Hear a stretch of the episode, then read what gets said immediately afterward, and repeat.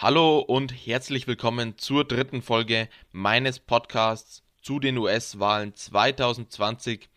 Ich bin der Veit und heute reden wir über die einzelnen Kandidaten und zwar tun wir das am, anhand des Beispiels der am Dienstagabend stattgefundenen Debatten. Das waren die letzten, das waren die letzte Debatte vor den Vorwahlen in Iowa. Es stand also viel auf dem Spiel. Wir sehen uns an, was die Kandidaten gesagt haben und anhand dessen ähm, zeige, will ich euch aufzeigen, für was die einzelnen Kandidaten stehen, was sie in den Mittelpunkt ihres Wahlkampfes stellen.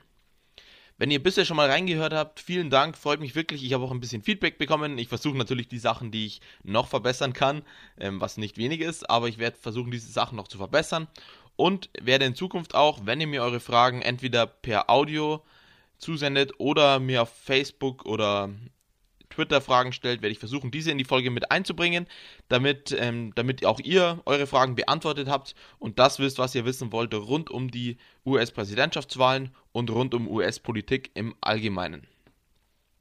Und dann fangen wir auch schon an mit dieser dritten Folge. Dienstagnachts hat die letzte Debatte der Demokraten vor den Vorwahlen in Iowa stattgefunden. Am 3. Februar wird dort gewählt.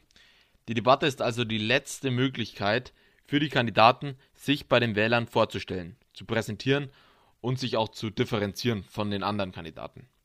Viele Wähler in Iowa haben sich wahrscheinlich zum ersten Mal eine Debatte angeschaut. Viele verfolgen das auch nicht das ganze Jahr. Und deswegen war diese Debatte nochmal sehr wichtig, um sich den Wählern vorzustellen und seine Positionen vorzustellen. Es waren sechs Kandidaten auf der Bühne. Um teilnehmen zu dürfen, brauchte es eine Mindestanzahl an Unterstützern also an Leuten, die die Kampagne durch Einzelspenden finanzieren. Und man musste in den frühen Staaten gewisse Umfrageergebnisse erzielen, dass man teilnehmen durfte an der, an der TV-Debatte. Es waren letztendlich also sechs Kandidaten auf der Bühne. Zum einen mal die Top 4, die wir schon kennen. Das sind zum einen Joe Biden, Bernie Sanders und Elizabeth Warren und Pete Buttigieg. Und hinzugekommen sind noch die bisher wesentlich weniger erfolgreichen Kandidaten Tom Steyer und Amy Klobuchar. Die beiden möchte ich kurz vorstellen. Tom Steyer ist Geschäftsmann, Milliardär, CEO und jahrelanger Großspender für die Demokraten. 2018 hat er zahlreiche TV-Werbungen geschalten, in denen er sich für die Amtsenthebung von Donald Trump ausgesprochen hat. Er hat mittlerweile 50 Millionen Dollar für Wahlwerbung ausgegeben. Mehr als alle anderen Kandidaten. Das hat ihm allerdings nicht allzu viel gebracht in den Umfragen. Seine besten Umfrageergebnisse hatte er im dritten Vorwahlstaat Nevada und im vierten, das ist South Carolina, wo er beides, in beiden Staaten steht er bei etwa 8%. Für ihn hat es in dieser Debatte halt gegolten, da er eben noch keine guten Umfragewerte hatte, sich hervorzuheben und Wählern nicht nur als der Typ gegenüberzustehen, der ständig Werbungen im Fernsehen zeigt, sondern auch als jemand, der entsprechend durch seine Positionen bestechen kann. Er hatte meiner Meinung nach einen ganz guten Auftritt. Er kommt immer ziemlich sympathisch rüber und hat, finde ich, seine Forderungen nach einer Reform, das ist eine seiner Hauptforderungen, ähm, er hat seine Forderungen nach einer Reform der Gesetze für Wahlkampffinanzierung gut dargestellt. Wie ihr vielleicht wisst, ist es, ist es in den USA wegen einer Entscheidung des obersten Gerichtshofs erlaubt, da das Unternehmen unendlich viel Geld an Politiker spenden können und die Politiker dadurch beeinflussen können. Das dürfen sie nicht direkt machen, sie dürfen nicht direkt spenden, sondern sie müssen an sogenannte Super PACs spenden. Also PAC, das steht für Political Action Committee. Äh, Committee. Und ähm, diese, in, diesen, in diesen Packs wird Geld gesammelt, das dann letztendlich an die Kandidaten übergeben wird. Steyer, auf jeden Fall, Tom Steyer, setzt sich für eine Reform eben dieser Gesetze ein. We have a broken government. It has been bought by corporations that include the drug companies, the insurance companies, and the private hospitals. Yep. That's what I'm talking about. How do we get back government of, by, and for the people? Außerdem sagt Steyer, dass er am ersten Tag im Amt den Klimanotstand ausruf, ausrufen würde und den Klimawandel aktiv bekämpfen möchte. Zudem versucht sich Steyer dadurch von den anderen Kandidaten abzuheben, indem er den Klimawandel als einziger Kandidat bewusst als seine oberste Priorität bezeichnet. So let me say this. I'm the only person on this stage who says climate's my number one priority. In die Kritik ist er auch während der Debatte geraten, wie andere Kandidaten natürlich auch, weil er in der Vergangenheit in Erdölunternehmen und Gasunternehmen investiert hat, wodurch er überhaupt erst so reich werden konnte, um jetzt gegen den Klimawandel als Präsidentschaftskandidat etwas machen zu wollen. Also das ist auf jeden Fall sehr scheinheilig.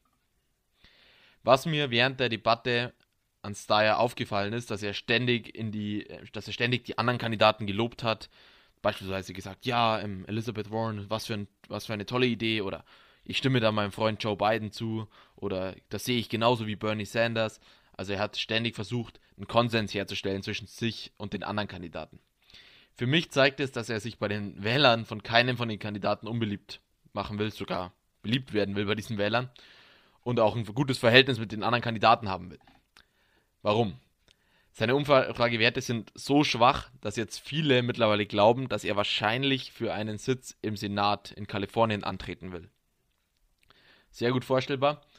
Was ich persönlich sehr frustrierend finde an Leuten wie Steyer, an Milliardären, die, die total viel Geld ausgeben, um selber gewählt zu werden. Steyer könnte locker sein Geld in, in, in demokratische Kandidaten für das Repräsentantenhaus oder den Senat stecken und dadurch dafür sorgen, dass der Senat wieder demokratisch wird bei der Wahl 2020. Das machen republikanische Billionäre, mit Ausnahme von Trump natürlich, fast immer so. Demokraten haben da scheinbar ein riesiges Ego und wollen selber und, äh, und wollen selber ähm, Präsident werden. Das fällt mir bloß dazu ein. Kommen wir jetzt zur zweiten für uns bisher Unbekannten im Rennen. Das ist Amy Klobuchar. Amy Klobuchar ist eine Senatorin aus Minnesota. Das ist ein Staat im mittleren Westen. Das ist auch ein Swing State, der zwar eher den, Repu äh, eher den Demokraten zugeneigt ist, aber den Trump möglicherweise dieses Jahr quasi rot färben will. Rot, die Farbe der Republikaner. Er will es also republikanisch machen, den Staat. 2016 hat dort noch Hillary Clinton gewonnen, allerdings ziemlich knapp. Und es wird auf jeden Fall sehr spannend werden, wer den Staat 2020 gewinnt. Klobuchar ist relativ konservativ für eine Demokratin und sie sieht sich als jemand, der statt extrem links oder extrem rechts sehr moderat ist und Leute zusammenbringen kann. Demokraten und, und Republikaner wieder in ein Boot bringen kann, damit alle das Land nach vorne bringen können. Sie wirbt letztlich damit für sich, dass sie Swing States wie Iowa und Wisconsin gegen Trump gewinnen kann. What is hard is the work of governing. So if you are tired of the extremes in our politics and the noise and the nonsense, you have a home with me. In den Umfragen steht sie ungefähr da, wo auch Tom Steyer gerade steht, also um die 7 oder 8 Prozent in den meisten Staaten. Anders als andere Demokraten, die sehr moderate Positionen haben, anders als speziell Pete Buttigieg, auf den ich später zu sprechen kommen werde, ähm, der Buttigieg, der tut gerne so, als hätte er progressive linke Ideen und versucht quasi alten, alten Ideen eigentlich ein neues Gesicht zu geben. Anders als Buttigieg ist Klobuchar sehr offen, dass sie sehr moderate Positionen vertritt, dass sie zum Beispiel Community College Kosten nicht streichen wird und dass sie keine allgemeine Krankenversicherung einführen wird. Sie ist da sehr offen damit. Sie sagt eben, dass der mittlere Westen, dass der mittlere Westen eben moderate Positionen vertritt, was eigentlich nicht stimmt, was man immer wieder an Wahlen sieht, aber sie vertritt eben genau diese Meinung. Der mittlere Westen, für sie ist es auch nicht Flyover-Land und so versucht sie auch gegen Trump zu argumentieren. Das ist nicht das Gebiet, wo man einfach, wenn man von der Ost- an die Westküste fliegt, drüber fliegt, sondern für sie, ähm, sie ist dort aufgewachsen und sie weiß, wie die Leute dort denken. Anders als Trump will sie für diese ländliche Bevölkerung, äh, für diese ländliche Bevölkerung tatsächlich liefern. I am going to be able to stand across from him on that debate stage and say to my friends in Iowa, the Midwest is not flyover country for me. I live here. I'm going to be able to look at him and say, you've treated these workers and farmers like poker chips. For me, these are my friends and these are my neighbors. Für sie wird es genauso schwer werden, wie für Steyer noch etwas zu reißen. ihre potenziellen Wähler, also die Wähler, die sie noch erreichen kann, wirklich. Das sind vor allem konservative Demokraten und die sind im Moment vor allem bei Biden oder Buttigieg. Und die beiden verlieren nicht wirklich an Unterstützung und Wählern im Moment. Also die beiden verlieren nicht so viel, dass man jetzt sagen könnte, da könnte Klobuchar nochmal einige Wähler aufsammeln. Eben weil es kaum einen Weg für sie zur Nominierung gibt, denke ich, dass sie gerade versuchen will, sich als Vizepräsidentschaftskandidatin für vielleicht Buttigieg oder Biden zu positionieren. Eine witzige Geschichte über sie ist vielleicht noch, dass es Stories gibt, dass sie eine schreckliche Chefin sein muss. Sie hat scheinbar in der Vergangenheit Ordner und Telefone auf Mitarbeiter geworfen, wenn sie mit ihnen nicht zufrieden war und wenn die Mitarbeiter irgendwas, ähm, irgendwas nicht geschafft haben, was sie wollte. Genau, bloß eine kleine witzige Geschichte. Kommen wir jetzt zu den Top 4 Kandidaten. Einen Tag vor der Debatte wurde von CNN berichtet, dass vier Leute, und das ist wirklich sehr heiße Story gewesen vor der Debatte, dass vier Leute, die von dem Gespräch gehört hatten, aussagten, dass Bernie Sanders Ende 2018 in einem privaten Gespräch mit Elizabeth Warren gesagt haben soll, dass Frauen nicht gewinnen können, die Präsidentschaft. Natürlich ist er dafür sofort kritisiert worden und die Aussage, wenn er sie wirklich gemacht hat, wäre natürlich auch einfach falsch. Also zum einen wäre es auf jeden Fall eine sexistische Aussage, wenn man und wenn man überlegt, dass Clinton 2016 drei Millionen Stimmen mehr als Trump bekommen hat, dann ist die Aussage natürlich auch nicht falsch. Bernie Sanders und sein Wahlkampfteam, die haben diese Aussage aber sofort dementiert und gesagt, das stimmt nicht und haben dabei eben auch darauf verwiesen, dass Sanders in der Vergangenheit genau die gegenteilige Aussage getroffen hat. Und tatsächlich im Jahr 2015, also vor der Wahl 2016, Warren gebeten hat, bevor er selber angetreten ist, hatte damals Warren gebet, gebeten, dass sie gegen Hillary Clinton antreten soll. CNN reported yesterday that, and Senator Sanders, Senator Warren confirmed in a statement that in 2018 you told her that you did not believe that a woman could win the election. Why did you say that? Well, as a matter of fact, I didn't say it. Uh, and I don't want to waste a whole lot of time on this because this is what Donald Trump and maybe some of the media want. Uh, anybody knows me knows that it's incomprehensible that I would think that a woman could not be president of the United States. Bernie Sanders hat dann eben auch auf ein Video von 1988 verwiesen, in dem er genau das Gegenteil sagt, also wo er sagt, ja natürlich könnte eine Frau Präsidentin werden. Direkt nach der Debatte dann gab es noch auf der Bühne einen Streit zwischen Sanders und Warren. Bisher haben die beiden, die wie ihr sicher wisst, die zwei linkesten, die zwei progressivsten Kandidaten sind, sich nicht und scheinbar bewusst nicht gegenseitig kritisiert. Es scheint also wie ein Nicht-Angriffspakt zwischen den beiden gegeben zu haben. Das Problem an der Attacke gegen Sanders ist, dass viele angesichts von Bernie Sanders jahrelanger Unterstützung für Frauenrechte einfach nicht glauben, dass er so etwas sagen würde. Außerdem hat Bernie Sanders 2015 versucht, Warren dazu zu bringen, gegen Hillary Clinton anzutreten. Dass sich das Thema während der Debatte so kurz, nur so kurz halten konnte, hilft natürlich Sanders, beziehungsweise hilft eben Warren nicht so, wie es vielleicht von ihrem Team gehofft war. Warren hat sich gestern zu dem Thema, gestern, also bei der Debatte, zu dem Thema so geäußert, dass sie Sanders Aussage, die er gemacht haben soll, einfach gesagt hat, ja, das stimmt nicht, was er sagt. Und ihn aber nicht direkt angegriffen hat dafür. Und sie hat dann gesagt, ja, man sollte jetzt nicht unnötig Streit beginnen deswegen. Für mich zeigt es, dass sie sich nicht selbst entschieden hat, die Story öffentlich zu machen, sondern Mitarbeiter von ihr die Geschichte, von denen ihnen Warren vor einem Jahr erzählt hat, an die Presse gegeben haben. Weiter sagte Warren bei der Debatte, dass sie die Beste auf der Bühne ist, um Trump zu schlagen, weil sie als einzige in den letzten 30 Jahren einen republikanischen Amtsinhaber geschlagen hat. Was stimmt. Das war 2012, als sie für Massachusetts in den Senat eingezogen ist. Person on this stage who has beaten an incumbent Republican any time in the past 30 years is me.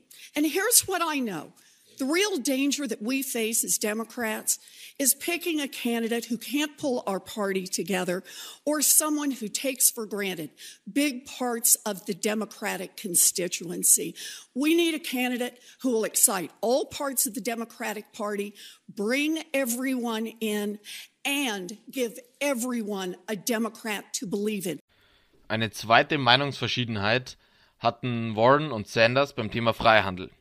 Die Trump-Regierung hat ein neues Abkommen mit Kanada und Mexiko ausgehandelt, das von vielen Demokraten im Kongress unterstützt wird, weil es besseren Schutz für Arbeitnehmer in den USA bietet und weil es das Potenzial hat, dass neue Arbeitsplätze geschaffen werden. Dieses Abkommen würde NAFTA ersetzen. NAFTA, das ist das Freihandelsabkommen, das von Bill Clinton unterzeichnet wurde und das von vielen für den Verlust von zahlreichen Jobs im Rust Belt, also in Pennsylvania, in Ohio, in, in Michigan und in Wisconsin verantwortlich gemacht wird. Elizabeth Warren unterstützt dieses Handelsabkommen, Sanders nicht. Und er begründet seine Opposition hier. Every major environmental organization has said no to this new trade agreement because it does not even have the phrase climate change in it. And given the fact that climate change is right now the greatest threat facing this planet, I will not vote for a trade agreement that does not incorporate very, very strong principles to significantly lower fossil fuel emissions uh, in the world.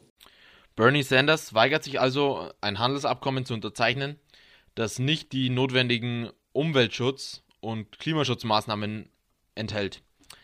Das spiegelt sowohl seine sehr protektionistische Handelspolitik wider, die im Rust Belt sehr, sehr gut ankommt, und es zeigt auch wieder, warum er letzte Woche von der Umweltschutzorganisation Sunrise Movement offiziell unterstützt worden ist. Und auch seine grundsätzliche Message, die hört man von Bernie Sanders sehr oft, diese Sätze, dass die Machtstruktur in den USA grundsätzlich verändert werden muss. Also dass sowohl politischer Einfluss als auch Einkommen und Vermögen von oben nach unten verteilt werden müssen. This is the moment when we have got to think big, not small. This is the moment where we have got to have the courage to take on the 1%, take on the greed and corruption of the corporate elite, and create an economy and create a government that works for all of us not just the 1%. Er hatte insgesamt nicht seinen besten Abend und hat mit den Anschuldigungen gegen ihn natürlich zu kämpfen gehabt. Aber das Thema ist dann doch überraschend schnell vorbeigezogen und er ist auch nicht von den anderen Kandidaten deswegen kritisiert worden. Bernie hat, Bernie hat halt eine sehr extrem, sehr extrem, eine extrem loyale Basis, die für niemanden anderen als ihn wählen wird. Aber damit er halt in Iowa in knapp drei Wochen gewinnen kann, braucht er eben auch weitere Unterstützer. Was Wähler von Bernie überzeugt, ist wahrscheinlich nicht seine Persönlichkeit unbedingt oder sein Charisma, sondern eher, dass er halt seit 30 Jahren für die gleichen Überzeugungen eintritt und eben für, für, für die Arbeiter in den USA schon immer eingetreten ist. Warren auf der anderen Seite hat während der Debatte versucht, mit dem Gerücht aufzuräumen, dass eine Frau nicht gewinnen kann. Das ist nämlich nicht nur, was Bernie Sanders angeblich gesagt haben soll, sondern es scheint in den Köpfen vieler auch demokratischer Wähler drin zu sein. Sie hat in, in den Umfragen in den letzten Wochen, hat Warren einiges an Unterstützung verloren. Und sicher ist auch ein Grund dafür, dass viele Wähler genau das glauben, was Bernie Sanders gesagt haben soll, dass eine Frau nicht gewinnen kann. Das ist natürlich Quatsch. Clinton, wie gesagt, hat 2016 drei Millionen Stimmen mehr als Trump bekommen. Aber selbst viele Demokraten, die wesentlich offener gegenüber der Idee einer Präsidentin sind, scheinen zu glauben, dass Donald Trump nur von einem Mann besiegt werden kann. Und gegen Ende der TV-Debatte hat Warren auch erklärt, was ihrer Meinung nach Demokraten machen müssen, um zu gewinnen. Und zwar Donald Trumps Korruption offenzulegen. Und ich finde, da hat sie auf jeden Fall recht, dass Demokraten müssen Donald Trumps Korruption offenlegen und den Wählern etwas bieten, anstatt nur den eigenen Großspendern zu helfen und Politik für die zu machen. It is about Donald Trump putting Donald Trump first, not the American people, not the interests of the United States of America, not even in helping Ukraine defend against Russia. It is about him helping himself. That is what we need to do to win this election. We need to draw that distinction and show that as Democrats, we're not going to be the people who are just out for the big corporations, people who want to help themselves, that we are going to be the party that is willing to fight on the side of the people. That's why we're here. Let's turn Warum Warren aber nach wie vor unter den führenden Kandidaten ist, das liegt auch daran, dass demokratische Wähler nach Kompetenz ächzen. jedes Mal, wenn, wenn die Demokraten, also demokratische Wähler, Trump irgendwo im Fernsehen sehen und reden hören, und ihr habt ihn sicher auch schon mal reden hören, dann wünschen sie sich jemanden ins Weiße Haus, der, der oder die Wissen und, in, in, Wissen und Intelligenz ausstrahlt. Und Warren spricht mit ihrem, ihrem Ansatz, sie sagt immer, I've got a plan for that, ich habe einen Plan dafür. Mit diesem Ansatz spricht sie genau dieses Bedürfnis nach Kompetenz an. Was man vor allem über Warren wissen muss, und es ist ein großer Teil in ihrem Lebenslauf, das ist ihre größte Errungenschaft. Und zwar hat sie fast alleine die Gründung der Regierungsbehörde, das sogenannte Consumer Financial Protection Bureau, durchgesetzt. Und das hilft eben Leuten, die von Banken betrogen worden sind und die beispielsweise ähm, bei Hypotheken illeg eigentlich illegale Verträge unterschrieben haben, die letztendlich diese, diese Anleger eben betrogen haben.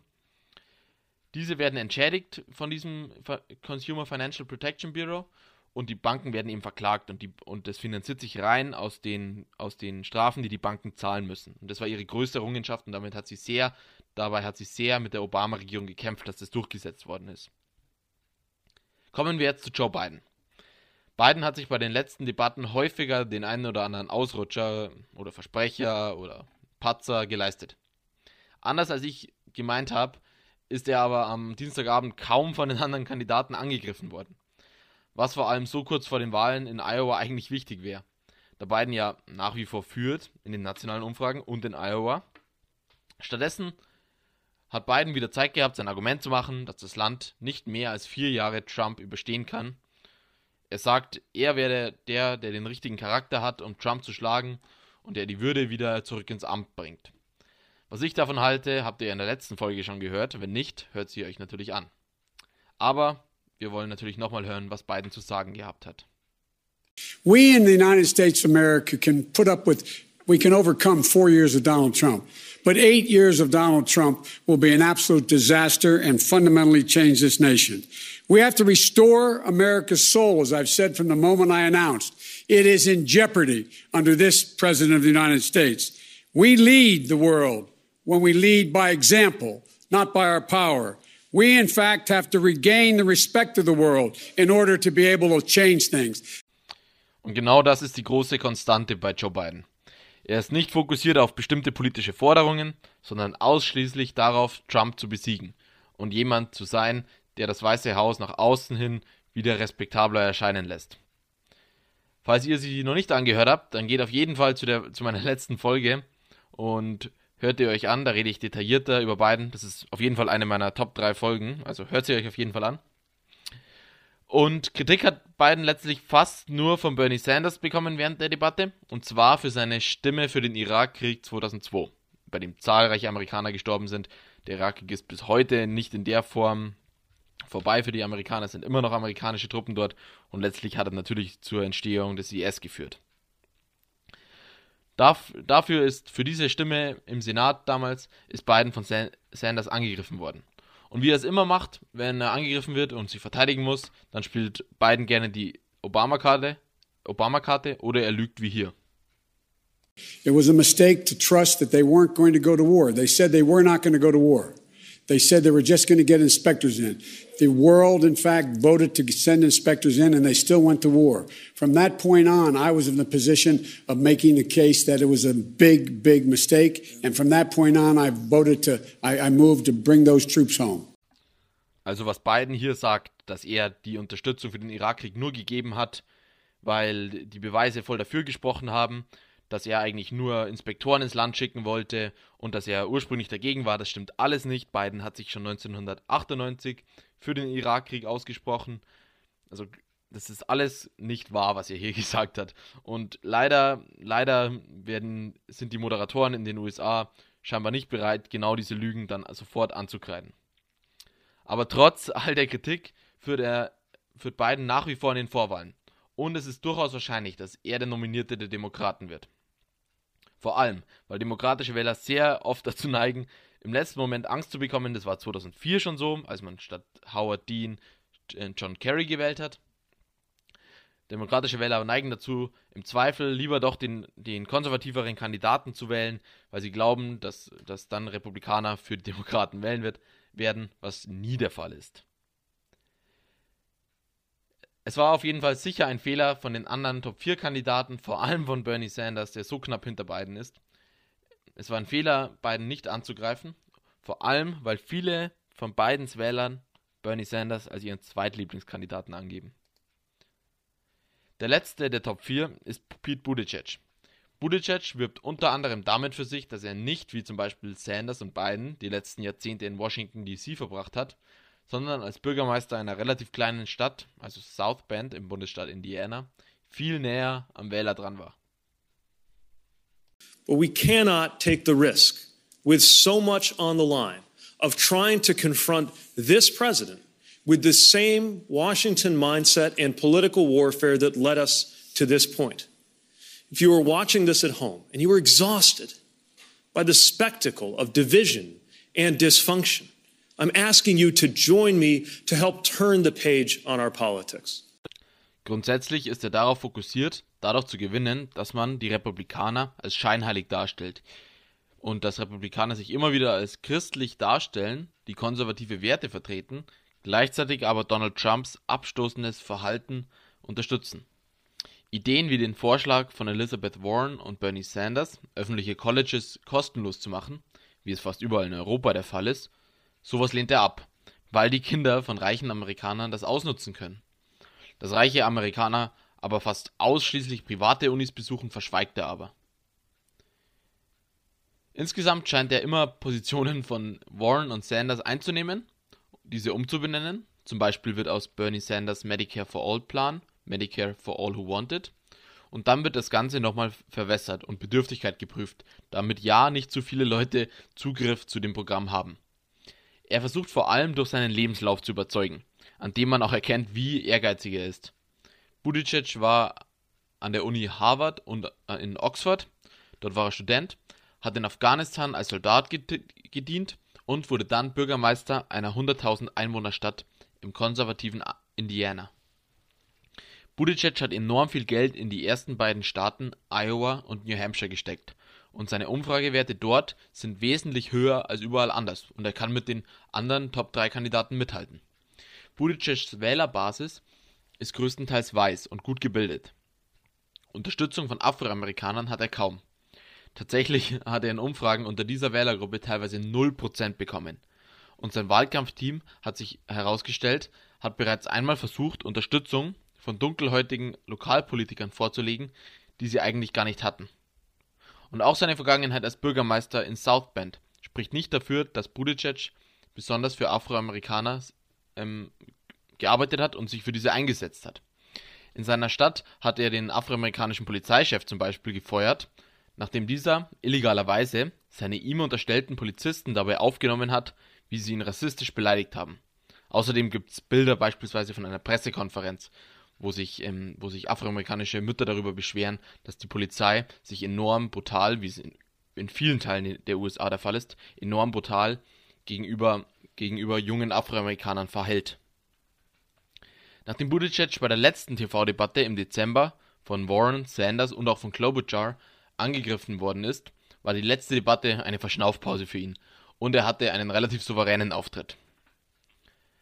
Das war soweit meine Zusammenfassung der letzten Debatte vor dem Iowa Caucus. Eine wichtige Regel der Vorwahlen, die ich euch nicht vorenthalten will und warum ich auch glaube, dass die übrigen Kandidaten, die nicht Biden, Sanders, Warren und Buttigieg heißen, bald aus dem Rennen sind. Und zwar müssen Kandidaten, damit sie in einem Staat Delegierte bekommen, die dann auf dem Parteitag nach den Vorwahlen für sie stimmen, mindestens 15%, 15% in einem Staat bekommen um dort die Delegierten anteilsmäßig zu erhalten. Für fast alle anderen Kandidaten, außer den Top 4, wird das also sehr, sehr schwer. Zuletzt sind auch noch einige Umfragen rausgekommen, nach denen in Iowa und New Hampshire jetzt wieder Joe Biden hauchdünn vor Bernie Sanders liegt.